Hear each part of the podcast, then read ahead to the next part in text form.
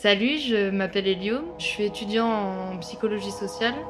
Je suis aussi militant dans un collectif bordelais euh, queer, féministe et antiraciste. Et puis pour euh, situer un peu euh, ma prise de parole là dans ce podcast, je suis une personne trans, non binaire, je suis lesbienne, je suis blanc, valide, voilà.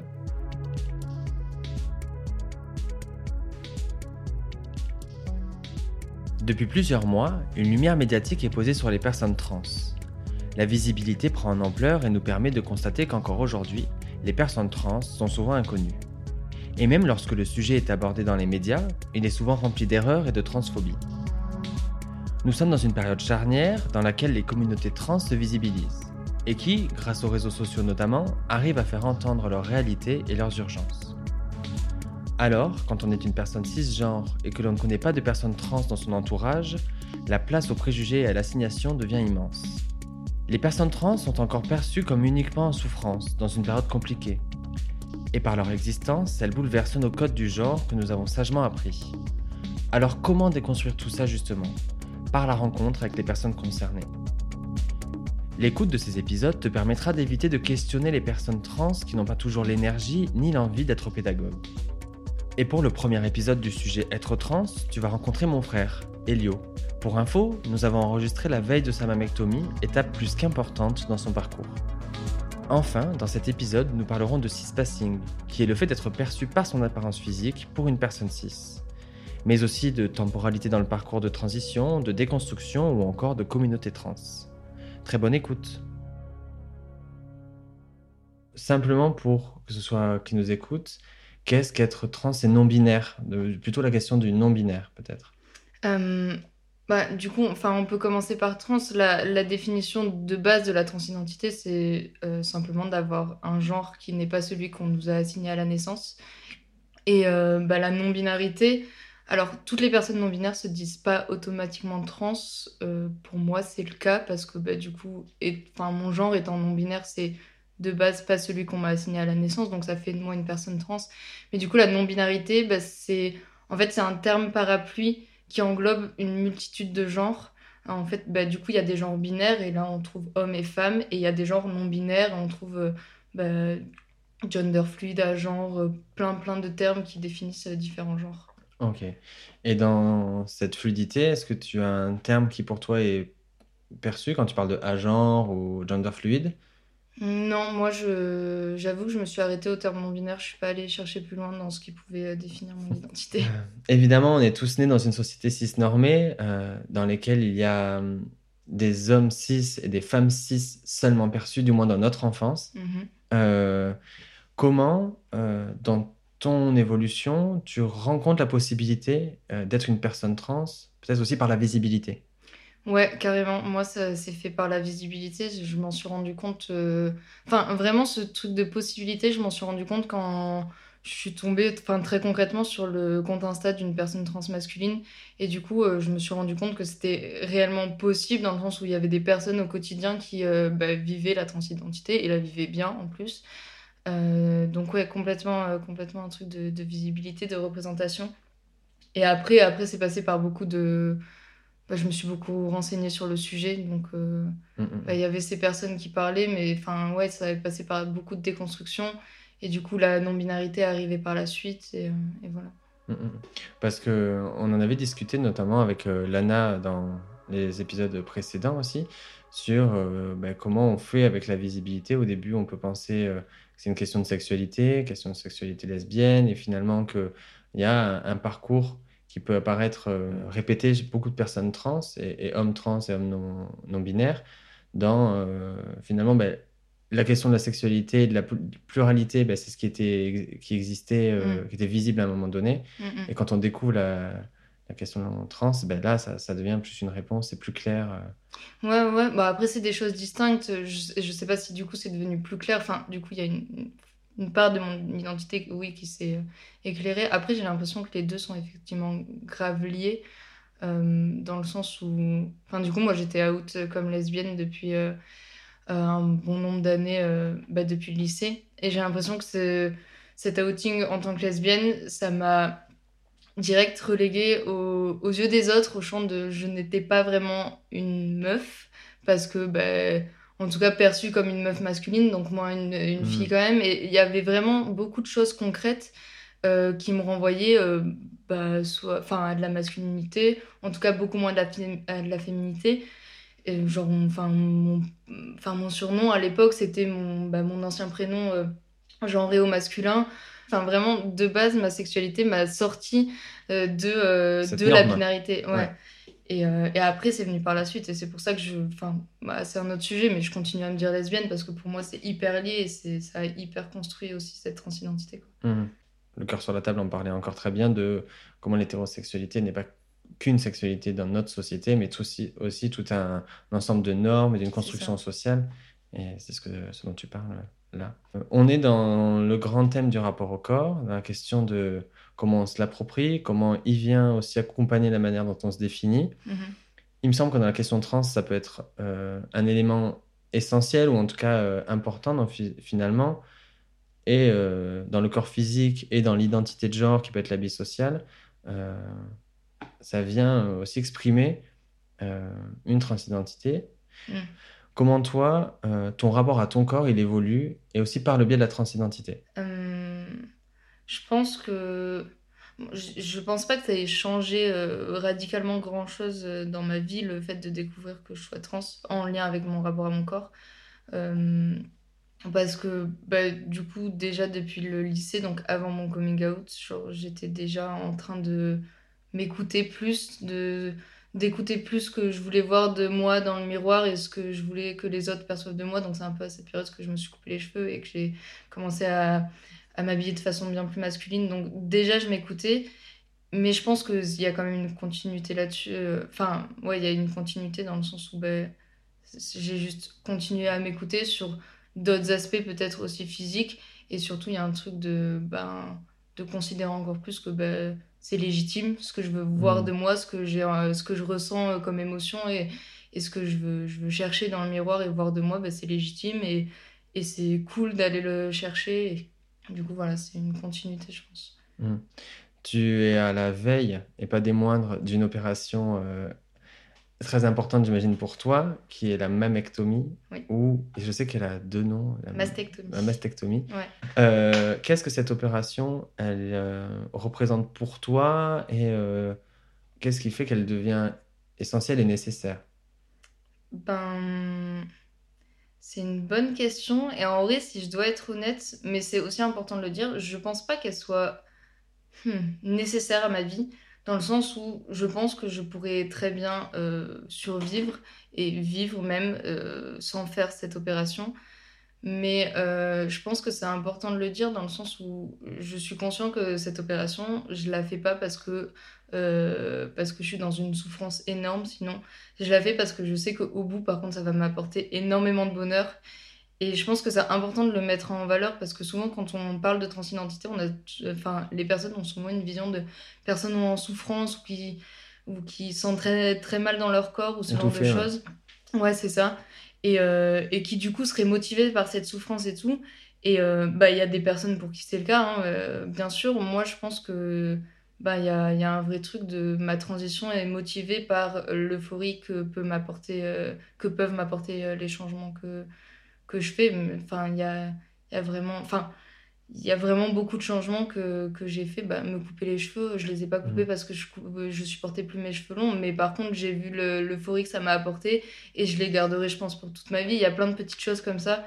Mhm. Donc, euh, donc ouais, c'est hyper important pour moi et je pense que ça va. Enfin, j'ai hâte de voir euh, ce que ça va rendre et je pense que ça va me rendre très très heureux. Mais euh, Mm. ouais, voilà. Parce que moi, dans mes, dans mes questionnements extérieurs, il y a euh, un moment donné où, on per- où je connaissais seulement euh, les transidentités avec un objectif de cispassing total où euh, Mm, mm. c'était euh, men to women and, ou women to men avec l'ensemble des, Mm, des opérations chirurgicales à, à faire et qu'aujourd'hui on a vraiment cette fluidité qui apparaît beaucoup plus et aujourd'hui il y a vachement d'évolution dans euh, la beauté des corps et que Mm. la tu parlais notamment de la cicatrice importante la cicatrice elle est jolie pour Ouais. énormément de monde aujourd'hui et c'est pas une Ouais. représentation de la souffrance du corps de la libération de- forcément Ouais. Après, je- elle est importante pour moi. Déjà, oui, effectivement, je trouve, enfin, je trouve ça assez esthétique. Mais aussi parce que, ben, tu vois, tu parlais des transitions avec des cis-passing. Je sais que moi, c'est euh, la chose qui m'effraie le plus, euh, notamment liée à cette mamec. Euh, S'il y a bien un truc qui m'a fait très très peur, c'est d'avoir un cis-passing à la fin, que les gens me perçoivent comme un mec cis euh, dans la rue après cette, cette mamec. Donc, bah après, c'est peut-être lié à ma non-binarité aussi, parce que finalement, je... enfin, c'est pas du tout mon but, du coup, qu'on me perçoive comme un mec, vu que je suis pas un mec. Euh, mais, euh, mais ouais, ouais, c'est... tout le monde ne veut pas les mêmes choses, et du coup, c'est vrai qu'il y a, enfin, il y a mille choses à faire différentes, et, euh, et ces cicatrices, oui, du coup, il y a un côté esthétique, mais c'est aussi parce que je veux pas avoir un torse qui ressemble à un torse de mec cis, parce que j'en Hmm. suis pas un. Mhm. Et quand tu dis que t'as- tu crains d'avoir ce cis-passing des autres, c'est parce qu'aussi on a encore le, le genre placé comme central dans plein de questions en France, où euh, bah, tout ce qui est de la question administrative, on nous demande encore le genre, Mm. alors que ça a été prouvé, je crois qu'il y a même pas 10% des papiers administratifs où le genre a, a un sens. Finalement, euh, qu'est-ce qui te t'importune dans le fait d'être perçu comme un homme cisgenre ou dans une, comme une femme cisgenre euh, et comment arriver à cette espèce de fluidité perçue euh, Enfin, malheureusement, s'il y a bien un truc que j'ai appris en tant que personne non-binaire, c'est que la non-binarité aux yeux des gens n'existe pas. ouais, Donc en fait, je suis tout le temps perçue comme une personne cis ouais, de base pour les gens que je rencontre. Euh, le truc, c'est que, bah oui, effectivement, c'est soit je suis perçue comme une meuf cis, Hmm, euh, lesbienne souvent, je pense, ou en tout cas une meuf cis très masculine, ouais, soit je serais perçue comme un, un mec cis. Et en fait, bah, en fait, rien ne me convient. C'est. Ouais, aucun, aucun des deux ne me va, mais c'est pas, c'est pas pour ça que bah, du coup le, fait d'être perçu comme un cis me convient plus. Enfin, vraiment, il n'y a aucun des deux qui. Hmm, hmm, hmm. C'est, c'est, la solution pour toi, c'est est-ce que c'est de proposer la non-binarité euh, au sein de la question du genre ou finalement de supprimer la question du genre comme un, comme un facteur clé euh, socialement? Ben, dans l'idéal, euh, dans l'idéal, si on parle de, de trucs administratifs, euh, la supprimer parce que, enfin, tu l'as Hmm, dit, ça sert à rien. Euh, après, si on sort de ce truc administratif, je pense que il faut que les personnes commencent à l'intégrer dans, enfin, quand, quand, quand on rencontre des gens euh, au quotidien en société, il- je pense que ça, par contre, faut, faut le rajouter. Enfin, c'est une case à rajouter dans sa tête de, euh, bah, je ne rencontre au quotidien pas que des hommes ou des femmes, il y a aussi d'autres personnes. Euh, évidemment, étant une personne euh, au sein de la communauté LGBT et ayant un frère trans, c'est des questions qui m'ont été envoyées. J'imagine qui te sont aussi peut-être envoyées en dehors des communautés dont on parlera ju- juste après. Euh, on me dit, ah mais c'est compliqué, euh, commence à y avoir beaucoup de genres, euh, comment percevoir, est-ce qu'il faut demander, pas demander? Est-ce que toi, de ton point de vue, étant au sein de cette communauté trans, c'est si compliqué que ça? Bah, honnêtement, euh, forcément que ça demande euh, de la déconstruction et du travail. Enfin, en fait, moi, le premier, même étant une, une personne concernée, bah, j'ai, enfin, j'ai été élevée euh, comme une personne cis dans un monde de cis. Donc, je suis partie. Enfin, on part de la même base. hein, si, même si j'en suis là à l'heure actuelle, en fait, je suis partie de la même base que tout le monde. Et oui, ça demande beaucoup de réflexion et beaucoup de compréhension de- des choses sociales qui se passent. Mais. Mais en fait, c'est aussi euh, comprendre que, ben, enfin, c'est compliqué hein, en même temps. euh, ça nous apporte rien de savoir le genre d'une personne dans la vie. Genre vraiment, ça, c'est un truc que je remarque parce qu'au final, ben, je suis entourée par euh, beaucoup de personnes queer et je pense qu'il y a énormément de personnes dans mes, dans les personnes qui m'entourent dont je ne connais pas le genre et c'est vraiment pas quelque chose qui est euh, Mm. important au quotidien. En fait, ça va, enfin, ça nous apporte rien de Mm. savoir, euh, de, de connaître cette, cette information en fait.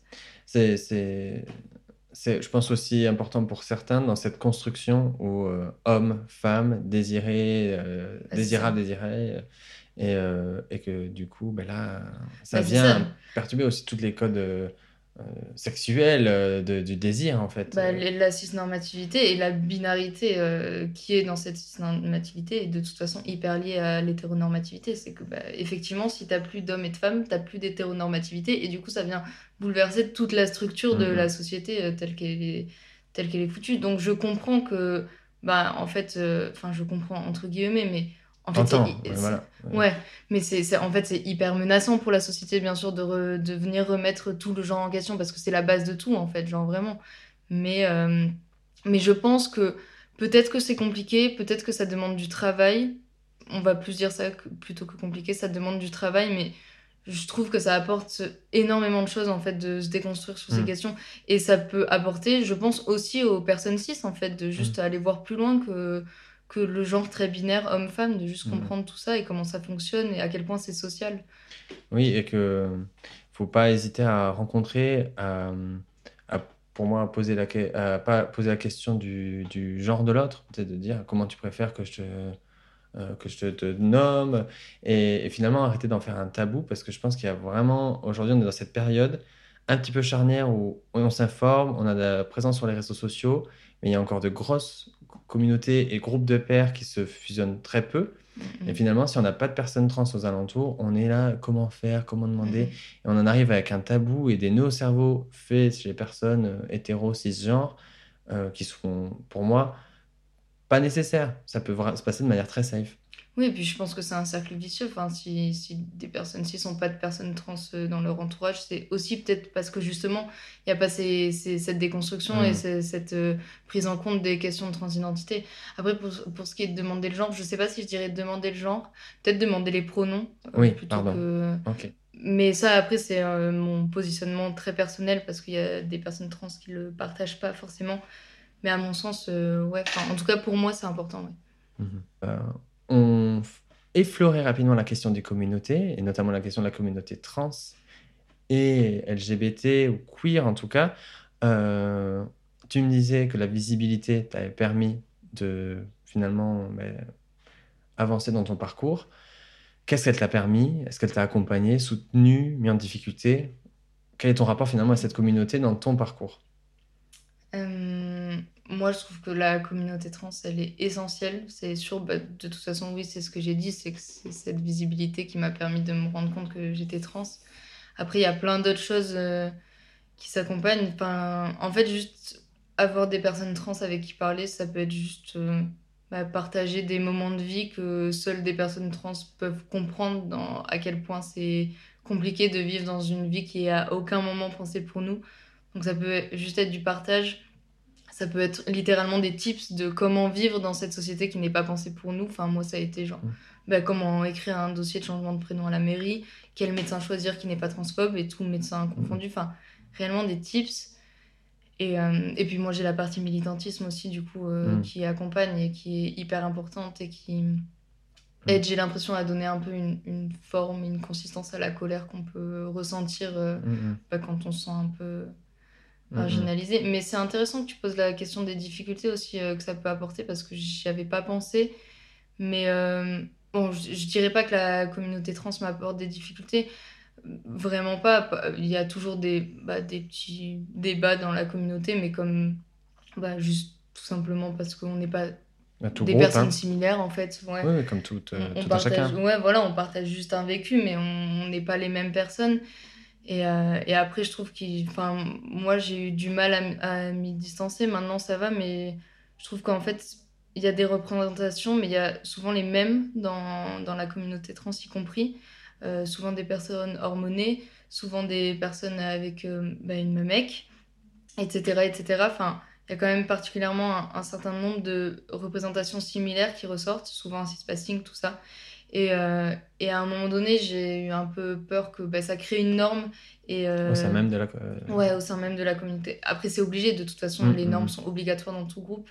Mais euh, ouais, il y, a des- y a des moments où, où je devais me, re- me replacer, me recentrer et me, dire, bon, ok, qu'est-ce que moi je veux réellement en dehors de tout ça. Et c'est l'incroyable Constanza Spina qui parlait de, des mécanismes de domination qui se reproduisent au sein même des espaces militants, des- du milieu queer, qui sont évidemment basés sur parfois d'autres repères, mais qui font que ben, parfois c'est aussi compliqué euh, de savoir ajuster la manière dont on est militant, qu'il y a des, des manières de militer qui sont perçues comme euh, plus appréciées que d'autres euh, des manières d'être trans, de se positionner, de faire du bruit ou pas, et que c'est difficile, je trouve, en tout cas de mon point de vue, en tant que personne gay, mais du coup c'est quand même une toute autre question, mais de savoir comment militer Mmh. et de faire face à ces désaccords de non, ça serait plus comme Mmh. ça et d'être à des, à des conflits de, Ouais, ouais, je suis d'accord. Je suis d'accord. Et puis,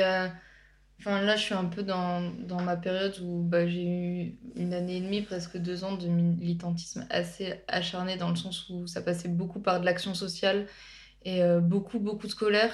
Et effectivement, en fait, je me rends compte qu'il y a juste plein d'autres euh, manières de militer et que, en fait, elles sont toutes hyper importantes. Et euh, ça peut être n'importe quoi, en fait, rien que de toute façon être visible en tant que personne Mm. trans à l'heure actuelle dans cette société euh, qui reste une, so- une société totalement insécure pour nous, ça reste du militantisme, en fait, juste d'être une personne trans.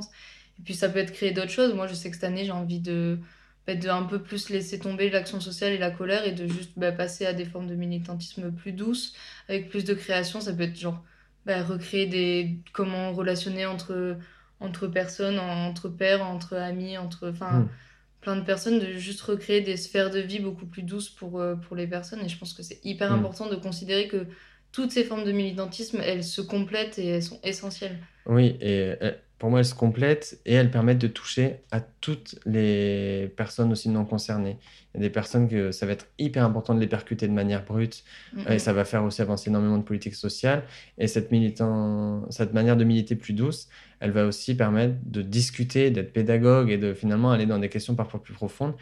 Mais les deux, je pense, en tant que personne qui s'informe et qui évolue sur un sujet, quel qu'il soit, on a eu besoin d'être percuté par les deux formes de- d'apprentissage. Ouais, après, euh, mais c'est vrai que c'est super important. Enfin, il faut qu'il y ait les deux. Et j'ai l'impression que de toute façon, il y a un peu les deux dans, dans le militantisme queer. Euh, moi, j'ai aussi envie d'arrêter, je crois, de, de penser les choses pour euh, faire de la pédagogie. Genre Mmh. vraiment, j'ai... En fait, j'ai juste envie de créer mes sphères qui... Enfin, enfin, mes sphères ou nos sphères, ou juste des sphères euh, safe et militantes euh, qui sont pensées que pour nous, que pour des personnes queer ou des personnes trans ou j'en sais rien, mais qui sont pensées pour nous. Et, euh, et tant pis si, euh, si on fait pas de la pédagogie, ou même tant mieux peut-être si on fait pas de la pédagogie sur ce temps-là, mais c'est aussi apporter du soin en fait dans le militantisme. Et, Ouais. et c'est du militantisme en soi aussi, de pre- prendre soin de soi et de sa santé mentale.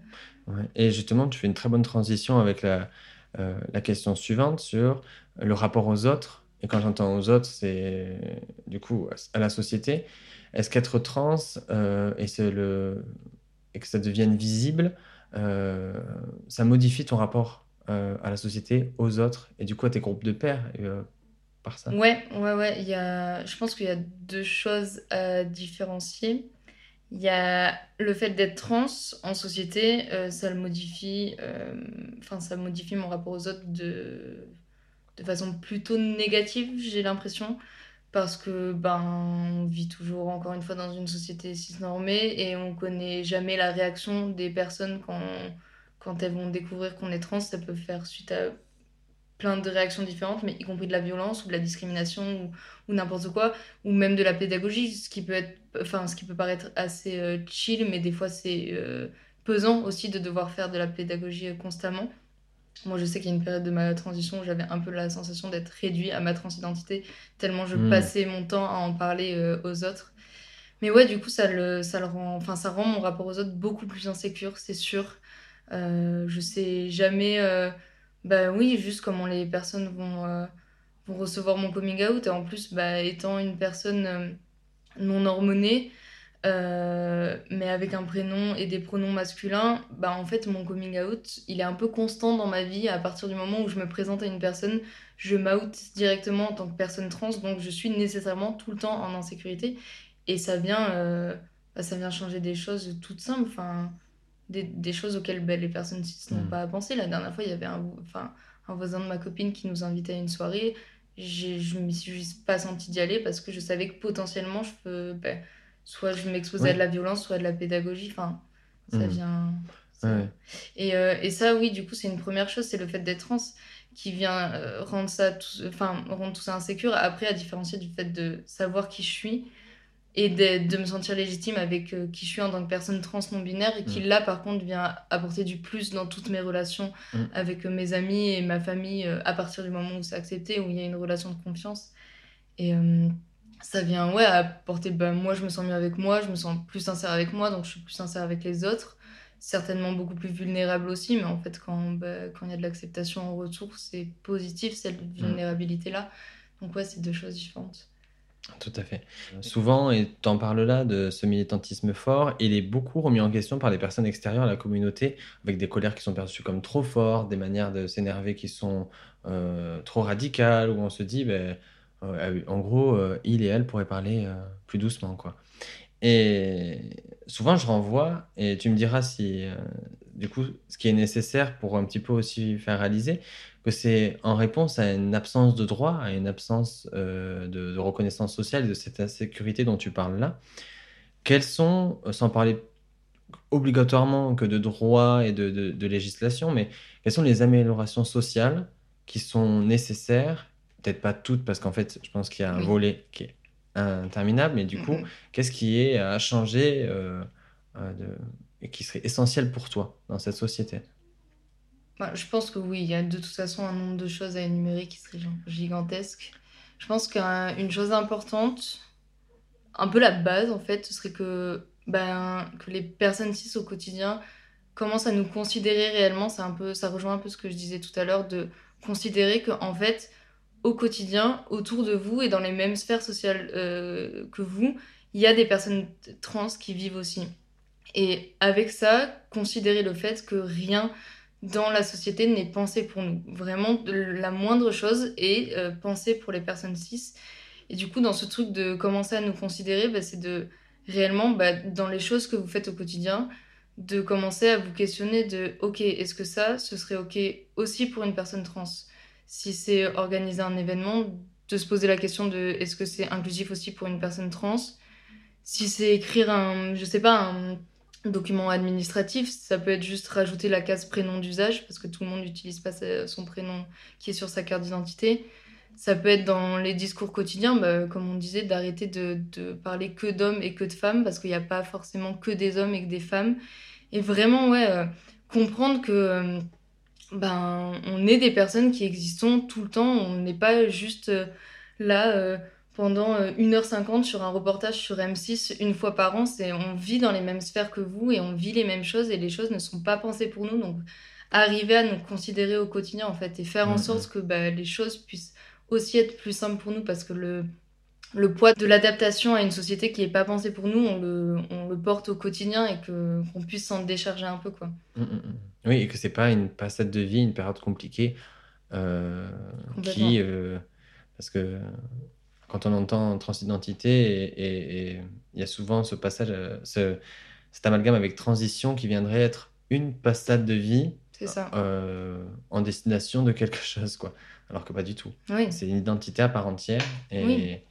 Et puis on reste des personnes trans et puis ça, bah, ça peut continuer à nous apporter des difficultés au quotidien quand bien même il y aurait un cispassing ou quoi que ce soit, ben ça peut, euh, enfin ouais, ça peut continuer à nous apporter des difficultés. Enfin ouais. Mm, mm. On arrive à la fin. Est-ce que tu veux qu'on aborde une question euh, Non, non, non, je pense qu'on a parlé de plein de choses. Mais du coup, merci, bah, enfin, merci à toi de m'avoir laissé ce temps et aux gens d'avoir écouté s'ils ont écouté jusque-là. Enfin, c'était, ça m'a fait plaisir, vraiment. Eh ben, merci beaucoup, beaucoup à toi et très bonne euh, opération. merci. Cet échange avec mon frère m'a beaucoup ému. J'étais si fier de lui, si impressionné face à sa sérénité liée à son parcours de transition et ses questions. Je me disais, en fait, il vit juste sa vie comme il est, comme il le ressent et le désire. Je prends alors la mesure de la colère face à l'inexistence sociale de la question trans et de l'urgence à ce qu'elle soit sur la table. Autrement, l'opération d'Elio s'est très bien déroulée. C'était rude émotionnellement, mais l'euphorie en suivant était au rendez-vous. Si ton appétit de rencontre n'est pas rassasié, je te propose de filer rencontrer Alistair, au parcours si différent. Enfin, n'hésite pas à me faire tes retours et à échanger avec moi par le biais des comptes Instagram, Facebook ou TikTok, ipcit.podcast. Merci beaucoup pour ton écoute et à très bientôt.